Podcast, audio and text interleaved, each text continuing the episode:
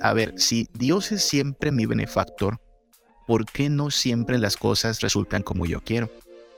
Claro, es fácil reconocer que Dios es mi benefactor cuando tengo trabajo, cuando tengo salud, cuando mi familia está bien. Pero ¿cómo quieres que crea que Dios es mi benefactor si estoy enfermo? Si me corrieron del trabajo, si no me va a alcanzar para la quincena. ¿Cómo puedo creer que Dios es mi benefactor? Y entonces viene la duda. Ah, caray, ¿dónde queda eso de que Dios es mi benefactor? Si la vida está bien difícil. Sí, esta vida, de este lado de la historia, en lo que llega la herencia prometida. Pero va a llegar y por eso aguantamos. Nuestras aspiraciones, repito, no están de este lado de la historia. Nuestras aspiraciones están en cielos nuevos y tierra nueva.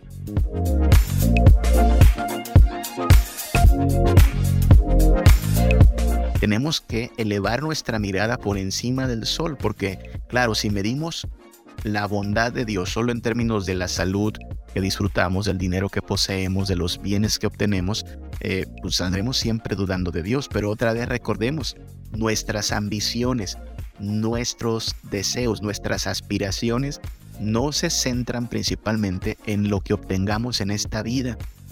Nuestras ambiciones están en los cielos nuevos y en tierra nueva.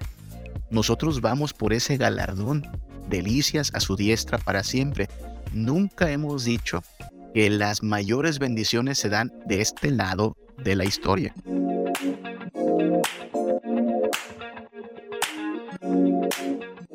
Somos muy buenos para quejarnos, somos muy dados a dar rienda suelta a nuestra queja, nos quejamos por muchas cosas y básicamente quejarnos significa decirle a Dios, no lo sabes hacer. Porque si Dios es el autor de la realidad, solo pensemos eso, no hay nada que acontezca que no venga por la suprema voluntad de Dios. Lo que ocurrió es lo que Dios avaló, lo que Dios determinó que ocurriese. Entonces básicamente cuando nos quejamos le estamos diciendo a Dios, no lo sabes hacer bien, no eres un buen Dios. Y eso aparte de ser blasfemo, pues eh, es contrario a confiar en que Dios es nuestro benefactor. No te quejes. Si, si de veras es nuestro benefactor, tenemos que creer que todo lo que hace lo hace para su gloria y para nuestro bien. Temporalmente no lo vemos así, pero otra vez tenemos que poner nuestra mirada en el porvenir, en la gloria, en las delicias a su diestra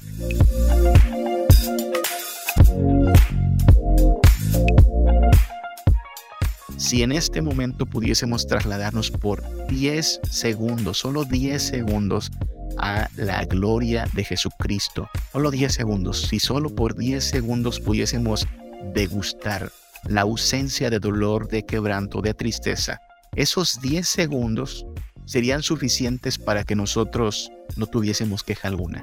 Solo por degustar esos 10 segundos se diría, cualquier cosa de este lado la voy a poder aguantar. Bueno, el que en este momento está en la gloria ya nos prometió que hará nuevas todas las cosas, nos dio su palabra, nos dijo que volvería por nosotros. Entonces podemos confiar en Él.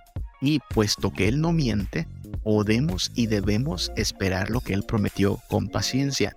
No hacerlo y llenarnos de queja es en sí un acto de, pues, de blasfemia, porque es básicamente decirle a Dios, Dios, ¿sabes qué? No lo haces muy bien.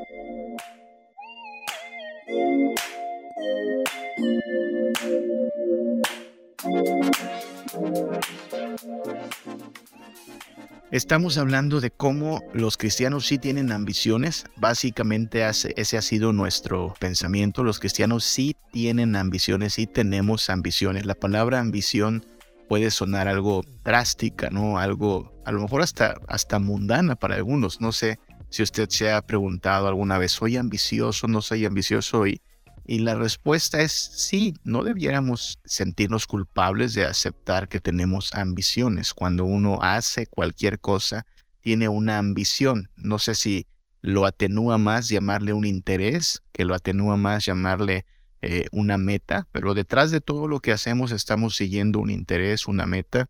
Usted va a trabajar porque tiene un interés por medio. Usted va a visitar a un amigo porque tiene un interés por medio. E incluso cuando hablamos de interés, no nos referimos a, un interés material. Hay intereses que son mayores que los materiales, ¿no? Por ejemplo, cuando usted quiere sanar de su enfermedad, usted pone primero el interés de su salud por encima del interés económico. ¿Cuántos de nosotros hemos visto que ante la, la enfermedad, pues vemos de dónde sacamos ahorritos, pero tratamos de bendecir eh, al que está en enfermedad, ¿no? Entonces, eh, no hablamos de interés solamente en términos materiales o económicos, hay intereses que sobrepasan a, lo material, al dinero. Y, de hecho, ahí es donde está la clave. El cristiano tiene un interés mayor que el dinero, mayor que las posesiones temporales. Eh, me, me, me, parece que es, esa es la forma en la cual tenemos que ver nuestras ambiciones. No es que no seamos ambiciosos, sino que no nos vamos a conformar con demasiado poco, ¿no?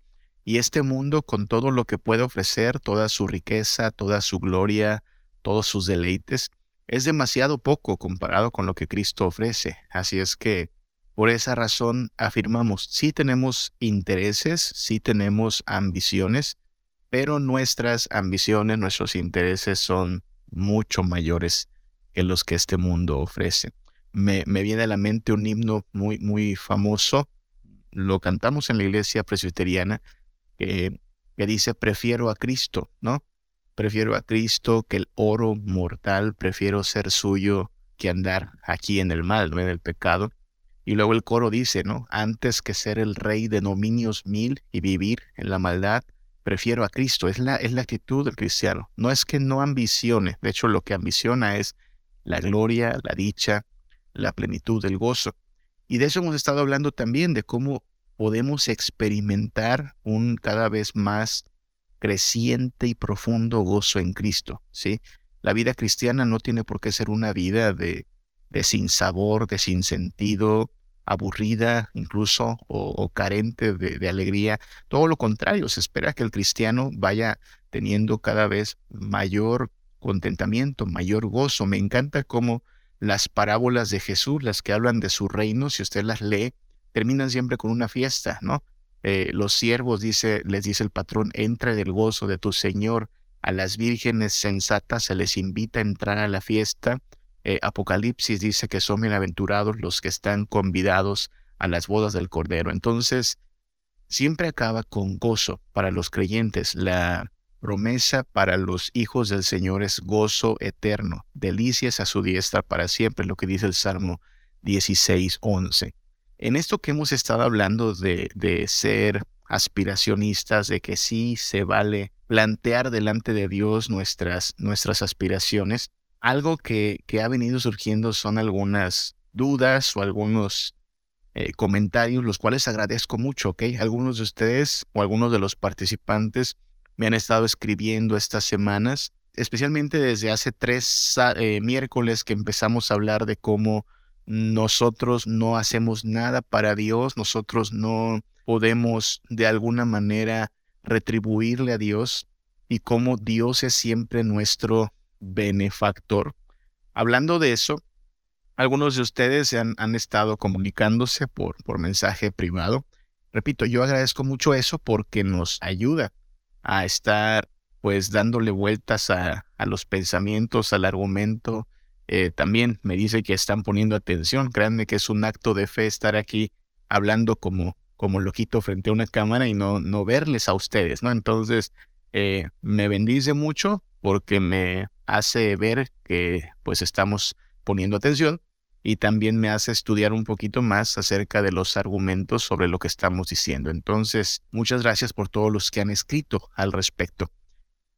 Y es que ha surgido la pregunta, nosotros hemos establecido esta diferencia benefactor-beneficiario, nuestra relación con Dios, una relación que puede ser cada día mayor de hecho, es una relación de cuatro personas, eso también lo hemos dicho estos miércoles. Somos cuatro personas involucradas cada día, nosotros, el Padre, el Hijo y el Espíritu Santo. Así es que esta cuádruple relación puede ser cada vez mayor, puede ser cada vez más intensa, gozosa, bendita, porque estamos creciendo en la gracia y el conocimiento de Dios. Será en una dinámica de benefactor-beneficiaros, es decir, Dios es siempre benefactor, Dios es siempre el que da, el que reparte, el que bendice, y nosotros somos siempre los que reciben, los que disfrutan, los que se dejan querer, nada más. Eso somos nosotros. Dios es el papá que pone los regalos, para sus hijos y sus hijos solo los abren y los disfrutan. Siempre ha sido así. Nunca le hemos dado algo a Dios. Estuvimos poniendo algunos argumentos, algunos peros, ¿no? Porque, por ejemplo, decíamos, bueno, pero la Biblia dice que le damos adoración. Y decíamos, sí, pero la adoración no es algo que hace a Dios más glorioso. Adoración es solo reconocimiento. También decíamos que, bueno, sí, pero la Biblia habla de sacrificio a Dios, pero también decíamos que hay que pensar en sacrificios en términos de los judíos, ¿no? Y el, para el judío, sacrificio significa fiesta, fiesta.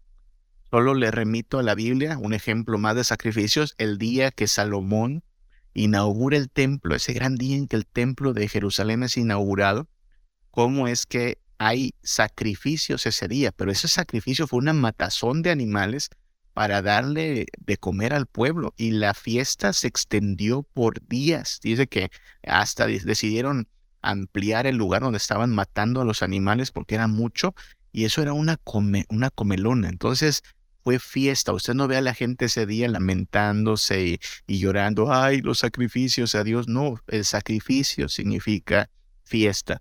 De manera que cuando decimos que la vida cristiana consiste en sacrificio vivo, santo y agradable, eh, ha de entenderse en el concepto de fiesta y deleite.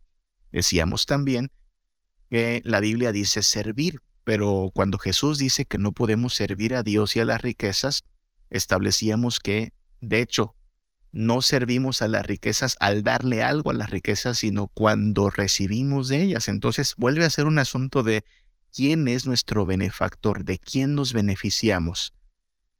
Porque esa es la dinámica siempre. Pero ponemos también algunos ejemplos, y este ha sido el más controvertido quizá, cuando decíamos que bajo esta dinámica de benefactor-beneficiarios, pues no hay lugar para aquella idea de, de hacer algo así eh, comprometido, con rigor, con disciplina, para que Dios vea hasta qué punto le vamos a dar algo, ¿no? Tipo las veladas de oración, ¿sí? Tipo los cultos o las reuniones matutinas, de esas de las 5 de la mañana, 6 de la mañana. No estoy diciendo, quiero aclarar, que esté prohibido hacerlas. Si alguien quiere reunirse a las 2 de la madrugada, adelante, ¿eh? si tiene tiempo de hacerlo. Si alguien quiere eh, ponerse a orar desde las 8 de la noche hasta que le amanezca, también, adelante. No estamos diciendo que está prohibido esto. Pero si en el inter, en el realizar esa actividad, hay una idea de Dios me va a bendecir más por esto, Dios va a ver mi compromiso por esto, Dios me va a tener más en cuenta por esto, Dios me escucha más por esto, eso ya es lo que está mal. Esa idea de que por esto que yo estoy haciendo, por esto que estoy soportando, por esto que estoy aguantando, Dios me va a dar más, esa, esa actitud ya no convierte a Dios o ya no lo deja como el benefactor, ya me deja a mí como el que hago algo por Dios, como si Dios estuviese en la necesidad de comprobar cuánto, aman, cuánto aguanto hasta que me amanezca o cuánto aguanto sin dormir o cuánto aguanto madrugar o como si requiriera que yo le demostrara algo. Por favor, Él ya sabe cuánto le amamos, también ya sabe cuánto eh, eh, flaqueamos. Y entonces vino el asunto del ayuno. Y es lo que vamos a tratar este día, porque varios hermanitos muy amablemente me han escrito preguntando, ¿qué onda con eso, pastor? O sea, el, el ayuno, entonces sí, entonces no, los aspiracionistas, entonces, o sea, ¿cómo esto de ser aspiracionista cuadra con la idea de ayunar? Y es allí donde vamos a avanzar en este día, ¿ok? Ah, empezando por el hecho de que como aspiracionistas, o sea, como personas que deseamos encontrar en Cristo nuestro todo en todo, hacer de Cristo nuestro todo en todo, pues vamos a, enfrentar ciertas luchas espirituales, personales. Esto de buscar a Cristo como nuestro mayor bien va a ponernos en algún momento a batallar contra la ansiedad, ¿sí? La ansiedad es, es algo que se ha desatado mucho en los últimos años, es quizá la, la enfermedad o el padecimiento de esta generación. Mucha gente experimenta ansiedad Y gran parte de nuestra ansiedad proviene de preguntarnos, ¿no? ¿Será, ¿será que Dios sí me cuida? O sea, ¿será que, que Dios me va a cuidar después de esta época que todavía está reciente, que es de la pandemia? Eh, mucha gente experimentó ansiedad, ¿no? Y, básicamente la ansiedad viene de pensar o de albergar el pensamiento de que Dios no me va a cuidar bien, o sea, algo se le va a escapar a Dios. Recordemos que Jesús le dice a sus discípulos allá en, Mateo 5 y 6, especialmente Mateo 6, que no nos afanemos, ¿no? Que, que ni los pajaritos se afanan, ellos viven bajo el cuidado de Dios. Entonces, como aspiracionistas, como beneficiarios de Dios, vamos a batallar con la ansiedad, porque otra vez, es un asunto de fe. Creer que Dios es nuestro benefactor y que nosotros siempre somos sus beneficiarios es un asunto de fe. Porque siempre nos gana esto de, no, no, pero ¿qué puedo hacer para asegurarlo, no? Para asegurar que, mira, sí me va a cuidar. Por eso es tan tentadora la idea de convertirme yo en el que da algo. Sí, o sea, quiero asegurar el favor de Dios. ¿Qué tengo que hacer? Es muy tentador por eso. Eh, y viene de la ansiedad esa, esa, actitud, ¿no? Vamos a batallar también con la duda. ¿sí? Muchos de nosotros vamos a batallar con la duda, pensar, ¿será que es verdad esto? Porque suena demasiado bueno. No sé si, si usted ha tenido ese pensamiento en que tocamos estos temas, pero la idea es, me estás diciendo que Dios me bendice aunque no me necesita, lo cual hasta ahí vamos bien. Pero me estás diciendo además que no hay nada que yo haga para que Dios se comprometa más conmigo. O sea, que estás diciéndome que no tengo que eh, sufrirlo, padecerlo, sino que hasta tengo que gozarlo y llevármela lo más alegre posible porque Dios siempre me ama en Cristo. Mm, y a muchos nos hace dudar, ¿no?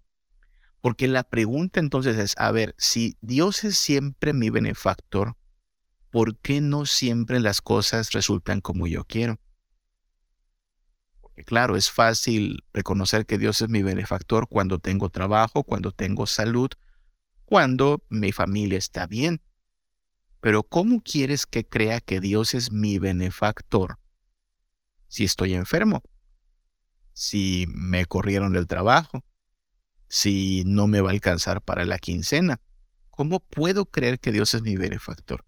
Y entonces viene la duda, ¿no? Es no, suena bonito, pero no es tan sencillo como esto. Entonces, tenemos que elevar nuestra mirada por encima del sol, porque, claro, si medimos la bondad de Dios solo en términos de la salud que disfrutamos, del dinero que poseemos, de los bienes que obtenemos, eh, pues saldremos siempre dudando de Dios. Pero otra vez recordemos, nuestras ambiciones, nuestros deseos, nuestras aspiraciones no se centran principalmente en lo que obtengamos en esta vida. Nuestras ambiciones están en los cielos nuevos y en tierra nueva. Nosotros vamos por ese galardón, delicias a su diestra para siempre. Nunca hemos dicho que las mayores bendiciones se dan de este lado de la historia. Claro, hemos dicho que Dios nos trata muy bien. Más de la mitad de los que están aquí conectados recibirán su aguinaldo, espero. Más de la mitad de los que están aquí conectados han tenido un año bendecido a pesar de todo. Así es que tampoco estamos diciendo que Dios nos trata requete mal, no, sus misericordias son nuevas cada mañana. Pero viene el, lamento por la enfermedad, por la necesidad, y ahí es donde entra la duda ah, caray, ¿dónde queda eso de que Dios es mi benefactor? Si la vida está bien difícil, sí, esta vida, de este lado de la historia, en lo que llega la herencia prometida, pero va a llegar y por eso aguantamos. Nuestras aspiraciones, repito, no están eh, de este lado de la historia, nuestras aspiraciones están en cielos nuevos y tierra nueva. No porque no los vemos son menos reales, todo lo contrario, la Biblia dice, el apóstol Pablo dice, ¿no? la esperanza que vemos, ¿para qué la esperaríamos? Pero como no lo vemos aún, con paciencia lo aguardamos. Y de este lado, las leves tribulaciones momentáneas producen un cada vez más excelente y eterno peso de gloria. Por eso aguantamos, porque lo que nos ofrece Cristo es algo por lo cual vale la pena eh, incluso morir. Entonces vamos a batallar con la duda, pero poniendo nuestra mirada en Cristo y en el galardón prometido, esa duda va a ser disipada. Y vamos a batallar, oh sí, hermanos míos, vamos a batallar con la queja. Porque de este lado de la historia, como ya dijimos, eh, las cosas están difíciles. Y es posible que de nuestra boca salgan palabras eh, de queja. De hecho, es algo de lo que tenemos que arrepentirnos mucho, hermanos. Somos muy buenos para quejarnos, somos muy dados a dar rienda suelta a nuestra queja, nos quejamos por muchas cosas y básicamente quejarnos significa eh, decirle a Dios, no lo sabes hacer, porque porque si Dios es el autor de la realidad, solo pensemos eso, no hay nada que acontezca que no venga por la suprema autoridad de Dios, por la suprema voluntad de Dios. Lo que ocurrió es lo que Dios eh, avaló, lo que Dios determinó que ocurriese. Entonces, básicamente, cuando nos quejamos, le estamos diciendo a Dios, no lo sabes hacer bien, no eres un buen Dios. Y eso, aparte de ser blasfemo, pues eh, es contrario a confiar en que Dios es nuestro benefactor. No te quejes. Si, si de veras es nuestro benefactor, tenemos que creer que todo lo que hace lo hace para su gloria y para nuestro bien. Temporalmente no lo vemos así, pero otra vez tenemos que poner nuestra mirada en el porvenir, en la gloria, en las delicias a su diestra. Y si nos pudiésemos trasladar un instante, hermanos, no, sé si ha pensado en eso, si en este momento pudiésemos trasladarnos por 10 segundos, solo 10 segundos, a la gloria de Jesucristo. Solo 10 segundos, si solo por 10 segundos pudiésemos degustar la ausencia de dolor, de quebranto, de tristeza, esos 10 segundos serían suficientes para que nosotros, al volver a la realidad, no tuviésemos queja alguna. Degustar esa gloria haría que dijéramos, no hombre, esto lo puedo aguantar, quiero más que 10 segundos allá otra vez, quiero ir a una eternidad de aquello. Solo por degustar esos 10 segundos usted diría, cualquier cosa de este lado la voy a poder aguantar. Bueno, no tenemos el poder para trasladarnos 10 segundos a la gloria y degustarlo, pero el que en este momento está en la gloria ya nos prometió que hará nuevas todas las cosas, nos dio su palabra, nos dijo que volvería por nosotros, entonces podemos confiar en Él. Y puesto que Él no miente, podemos y debemos esperar lo que Él prometió con paciencia. No hacerlo y llenarnos de queja es en sí un acto de, pues, de blasfemia, porque es básicamente decirle a Dios, Dios, ¿sabes qué? No lo haces muy bien.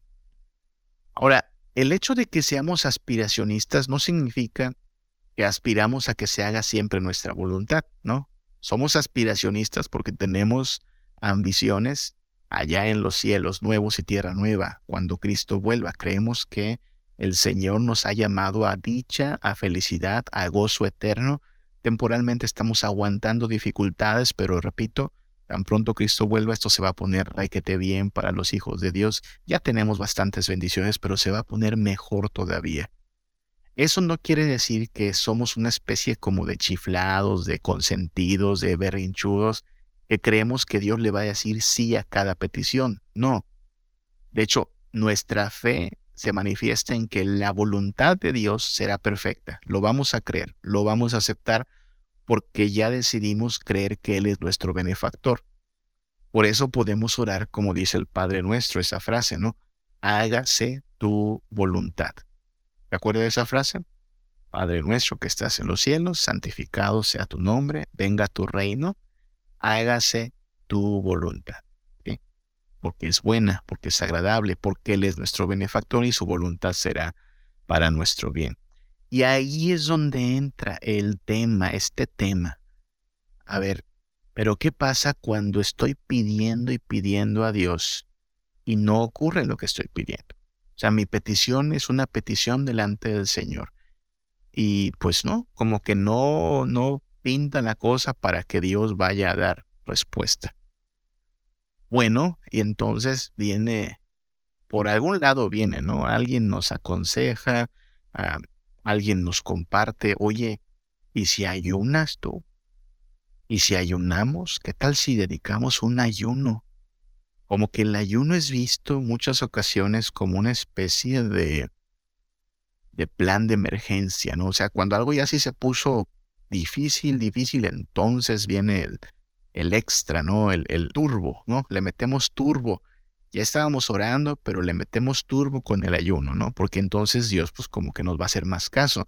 Y otra vez lo que entra en juego es esta situación de ver a Dios como nuestro benefactor y vernos nosotros como beneficiarios. Si yo pienso que por ayunar estaré dándole a Dios un motivo para que me ponga más atención, estoy acumulando ciertos puntos o méritos para que Dios me escuche más. Algo anda mal en ese pensamiento. De por sí ya le dije en miércoles anteriores que hay personas que, que, dicen voy a ayunar, ¿no? De tal hora a tal hora. Y esta es la frase que me deja preocupado, que me deja pensando. Cuando dicen, y a las, a las dos de la tarde le entrego mi ayuno a Dios. Esa frase, ah, cómo, cómo me hace pensar en, qué está pasando en, en nuestra cabecita cuando nos expresamos así, ¿no? Voy a ayunar y a tal hora le entrego su ayuno a Dios. ¿Como qué? Como una Alguien puede decir, pues como una ofrenda, pero otra vez es que Dios nunca ha pedido esa clase de ofrenda. No como ofrenda, no nos hemos metido ni siquiera al tema del ayuno en sí, solo la idea de que nuestro ayuno es una ofrenda a Dios, esa idea está ausente totalmente de la Biblia. No hay en ninguna parte de la Biblia la idea de que nuestro ayuno es una ofrenda a Dios. No está. No está o como un sacrificio, tampoco está, no está en la Biblia la idea de ayunar como un sacrificio. Si hay gente que ayuna, en un momento vamos a empezar a ver los pasajes y los contextos, pero la gente que ayuna no lo está haciendo en la, en la Biblia, quiero recalcar eso, ni como una ofrenda, ni como un sacrificio. No hay un solo lugar donde la Biblia diga que alguien ayunó como ofrenda a Dios, como sacrificio a Dios, o que, den la idea de que hizo algo por Dios. ¿Ok? Partiendo de ahí. Y, la idea es esa, ¿no? Cuando alguien eh, lo señala en términos de eh, le entrego mi ayuno a Dios, pues ya empezó a funcionar mal la cosa. Partamos del hecho de que mucha gente ayuna por diversos motivos. ¿Ok? Es decir, no solo es una actividad religiosa, ¿ok? no es una actividad ni siquiera exclusiva de los cristianos. No sé si lo sabía, pero los musulmanes también ayunan, los budistas también ayunan y, oh sorpresa, hasta los brujos ayunan. Yo he sabido de prácticas de brujería, de hechicería, donde también ayunan los brujos. Entonces, no es eh, una actividad exclusiva de los cristianos y no es ni siquiera una actividad exclusivamente religiosa. Si usted se va a hacer un análisis de sangre mañana, le piden cierto tiempo de ayuno. Si usted va a, un proceso de cirugía, le piden ayuno. Entonces usted, ah, bueno, ayuné, ¿no? Y hay quien luego bromea, ¿no? Y matamos dos pájaros de un tiro, ¿no? Si, si me van a hacer análisis ese día, ese día también ayuno para Dios, ¿no? No se trata de eso, pero hay gente que así lo ve a veces, ¿no? Eh, pero es que puedes ayunar por diversos motivos, ¿no? Hay gente que tiene incluso un ayuno como cierta disciplina hasta de, de metabolismo, ¿no? Pero bueno, no, no siempre el motivo es religioso y no siempre, aunque sea religioso, es cristiano. Le digo que aún de otras religiones también la gente ayuna. Pero algo más hay que decir, ya que estamos hablando del ayuno, y aquí nos vamos a ir despacito, ¿eh? si no terminamos hoy, no se preocupe, hablaremos eh, un miércoles más, porque creo que sí es un asunto importante. Cuando hablamos de Dios como nuestro benefactor y nosotros como los beneficiarios de Dios, y esta idea que puede ser un poco extraña de que Dios no nos necesita, que todo lo que hacemos es disfrutar de Él, y que incluso nuestra obediencia no es una obediencia en gratitud, sino para recibir más. O sea, es una obediencia hasta cierto punto, lo hemos dicho, convenenciera, ¿no? ¿Por qué sigo buscando a Dios? Pues porque quiero más de Él. ¿Por qué sigo siéndole fiel? Porque quiero más de Él. Porque, claro, ya tuve bendiciones, pero quiero más. Y sí, le doy gracias. Ya dijimos que la gratitud está presente, pero así como le doy gracias, le digo, quiero más. Se, da cuenta, somos como bastante eh, aspiracionistas, como bastantes, no sé si les suena la palabra periche, allá en Veracruz usamos la palabra periche, que está pide y pide y pide, Dios dame, Dios dame, Dios dame. Pues sí, ¿a quién más vamos a ir, no? Y pedimos sin merecerlo y pedimos sin, eh, sin hacer algo para recibirlo, porque Dios no nos da más por lo que hacemos, eso es lo que dejamos en claro. Aun si tú orases más, si tú cantases más fuerte, si tú hicieses más por Dios, Dios no te va a dar más de lo que ya te ha dado en Cristo Jesús. Y es aquí donde el concepto del ayuno es, es uno de los, de los que dices, a ver, pero entonces, ¿cómo funciona aquí? ¿Cómo vamos a ayunar? Bueno, hablemos un poquito más del ayuno. Entonces, ya dijimos, en la Biblia no existe la idea de una ofrenda de ayuno o de un sacrificio de ayuno. Eso no está. Hay gente que ayuna aunque no es cristiana y no siempre por motivos religiosos. Vamos a decir algo más. Ayunar es un convencionalismo o una convencionalidad desde culturas antiguas. ¿Qué es una convencionalidad? Vaya, una práctica común. Llámele un hábito, una tradición, algo que hace mucha gente. Aquí en Yucatán, por ejemplo, los que somos yucatecos, yo ya me considero yucateco nacionalizado, eh, sabemos que el día lunes se come un platillo en particular. ¿Qué se come el día lunes? Frijolito con puerco. Y esa es una convencionalidad, es decir, lo hacemos todos, o bueno, no todos, pero la mayoría. Es algo que ya es una tradición arraigada, es algo común, una convencionalidad. Bueno, ayunar es una convencionalidad, algo que desde culturas antiguas la gente hace, ¿sí?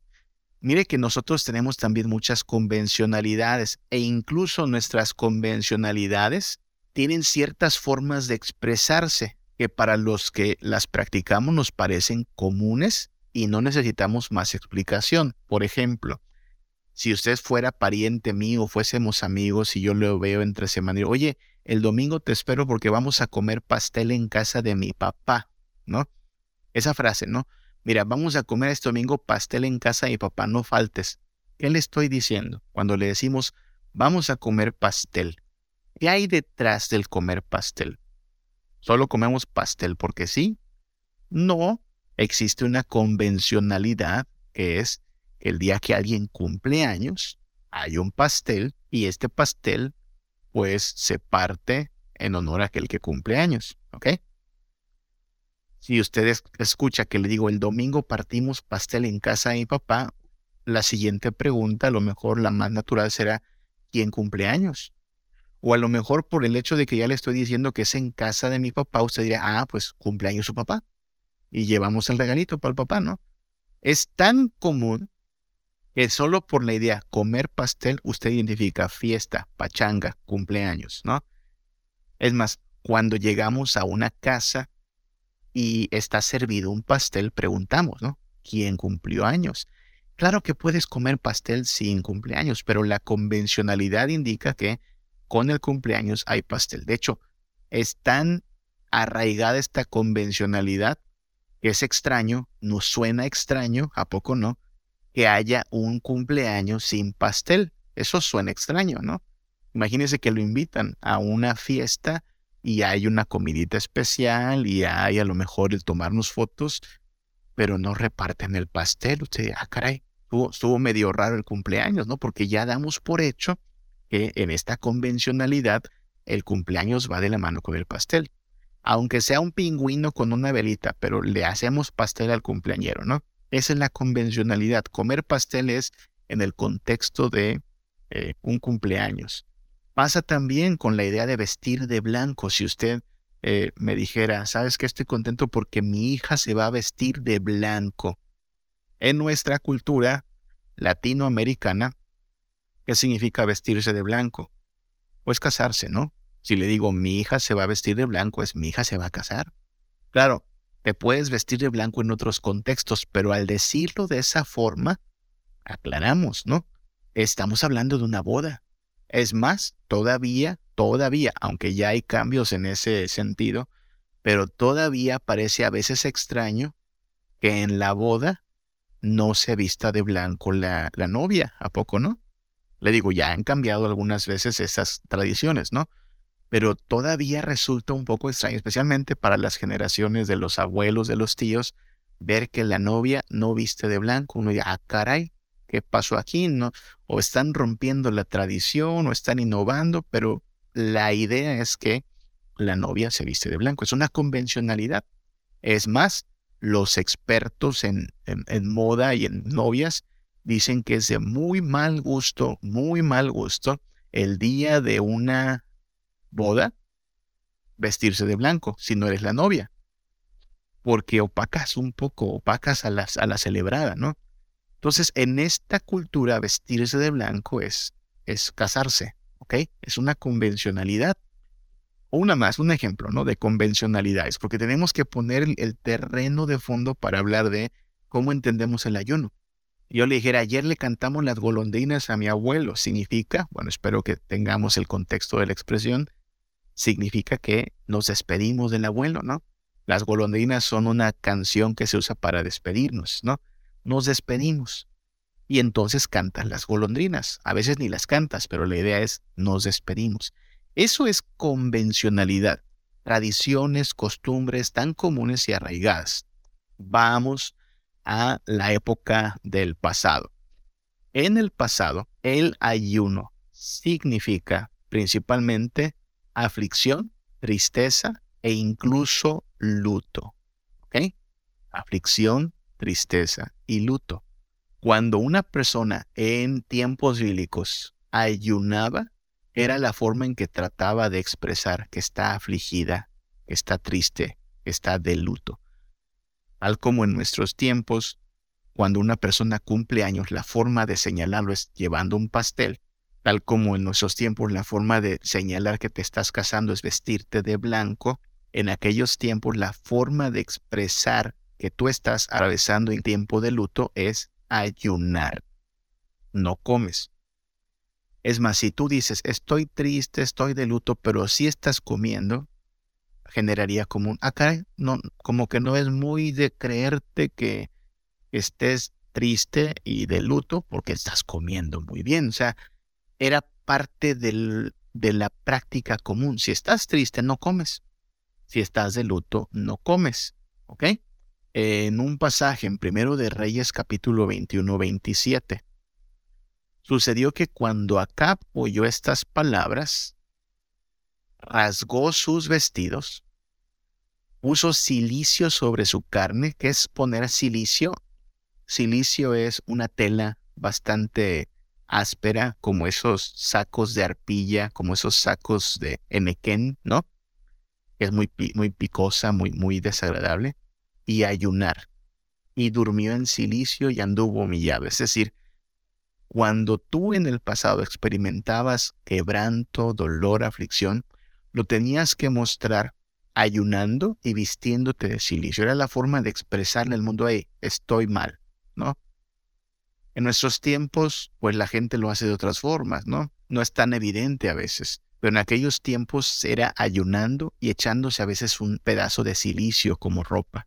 Esther 4.3 nos habla también de cómo eh, se, emite este decreto donde dice que van a matar a los judíos y dice que donde llegaba el decreto, ojo con los términos, donde quiera que el decreto llegaba, tenían los judíos luto, ayuno, lloro, lamentación, silicio y ceniza. Aquí vemos el paquete completo. ¿eh? En aquella época, en aquellos tiempos del pasado, si tú estabas de luto, tenías que mostrarlo con gestos, con actitudes, actividades e incluso con ropa, ¿no? Tú ayunabas y llorabas y lamentabas, pero, pero era entrarle así a la llorada. ¿eh? Yo sé que suena extraño, pero eh, era la forma de mostrar que estás quebrantado. Y silicio, le digo, esta tela áspera y ceniza, lo que agarraba la persona era un puño de ceniza o, con, sus manos ceniza y se le echaba en su cabeza y estaba toda manchada la persona de ceniza. Era una señal de humillación. ¿Ok? En nuestros tiempos todavía se, se ocupa en algunos lugares que el luto se manifiesta vistiendo de negro, ¿no? Y en una cultura donde el luto se manifiesta vistiendo de negro, tú no llegas el, el, el día del funeral con una ropa así, este, color neón, ¿no?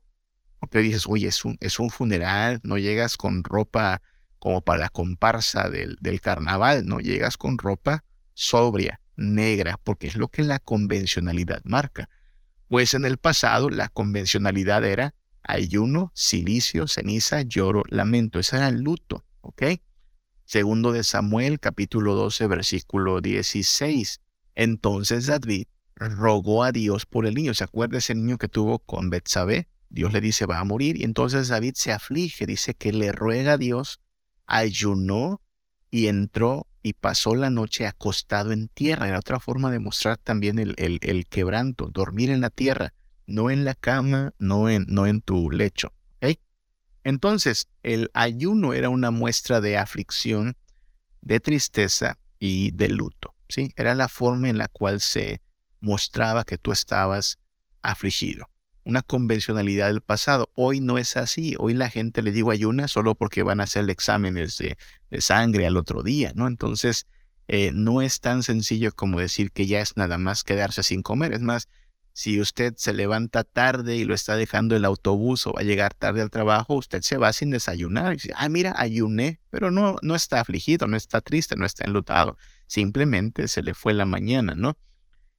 Algo más, en aquellos tiempos ayuno tiene que ver entonces, sí, con luto, pero también con quebranto, humillación y ojo, arrepentimiento. ¿Ok? Arrepentimiento. Cada vez que Dios emitía una amenaza de juicio, el propósito era que el pueblo procediera al arrepentimiento. Y como en aquel lugar la, la convencionalidad es que el arrepentimiento debe ir acompañado de silicio, ceniza y ayuno, pues la idea es que el arrepentimiento se mostraba con estas prácticas, con ayuno incluido. Por eso entendemos, por ejemplo, el pasaje de Isaías 22 del 12 al 13. Isaías 22, 12 al 13. Por tanto, el Señor Jehová de los ejércitos llamó en este día al llanto y a las endechas, que es este, eh, estos, estos clamores intensos, a raparse el cabello. Fíjese, en aquella cultura, raparse el cabello era señal de luto, a vestir silicio. Y he aquí, mira, lo que dice Dios es, Dios los está llamando al arrepentimiento, a que clamen como si estuvieran de luto. Ay, hemos pecado, ¿cómo hicimos esto contra Dios?